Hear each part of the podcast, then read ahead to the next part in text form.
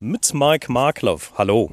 Ich stehe auf einem Zuckerrübenacker des Erlenhofs bei Riedstadt-Wolfskehlen im Kreis Groß-Gerau. Landwirt Sebastian Schaffner hat gerade eine Rübe aus seinem Acker gezogen, aber irgendwie sieht die nicht so aus, wie man sich Zuckerrüben gemeinhin vorstellt. Sie ist zwar gleich groß und auch hell, aber sie ist zugleich auch schrumpelig und sieht nicht so gesund aus. Und sie biegt sich, wenn man sie in die Hand nimmt.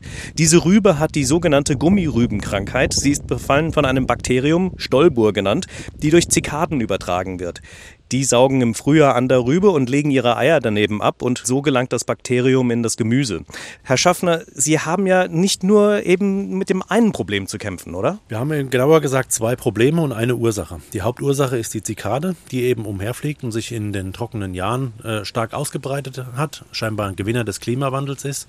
Und die bringt uns mittlerweile zwei Bakterien in die Bestände rein. Angefangen hat es mit einem Bakterium, das die Krankheit SBR verursacht. Da geht es nur in Anführungszeichen um einen verminderten Zuckergehalt.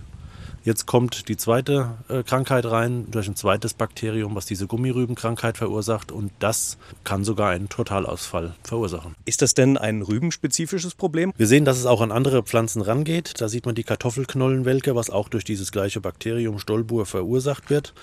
Wir sehen es in den Gemüsearten im Sellerie, wir sehen es in Möhren. Also das wird nicht mehr nur ein Problem der Zuckerwirtschaft sein oder der Zuckerrübenanbauer, sondern das ist ein Gesamtproblem. Die Zikade breitet sich, wie gesagt, sehr stark aus. Was können Sie denn dagegen unternehmen? Es gibt erste Zuckerrübensorten, die mit einem SBR-Befall besser umgehen können. Es wird aber auch geschaut, wie man die Anbaubedingungen verändern kann. Neue Pflanzenschutzmittel, die auf die Zikade wirken. Und wenn da so etwas gefunden wird, dann müssen wir auch eine Politik haben, die uns ermöglicht, entweder die Pflanzenschutzmittel mit einer Notfallzulassung einzusetzen oder dass wir auch vielleicht von unseren Fruchtfolgeauflagen abweichen können, um eben diesen massiven Besatz an Zikaden zu reduzieren. Die Landwirte hier in der Region hoffen auf jeden Fall, dass sie die Stolbur-Bakterien irgendwie schnell in den Griff bekommen, denn der Preis für den Zucker ist in der jüngsten Vergangenheit stark angestiegen und wenn die Ernte ausfällt, entgeht den Landwirten hier in der Region ein gutes Geschäft. Mike Markloff aus Riedstadt Wolfskehlen.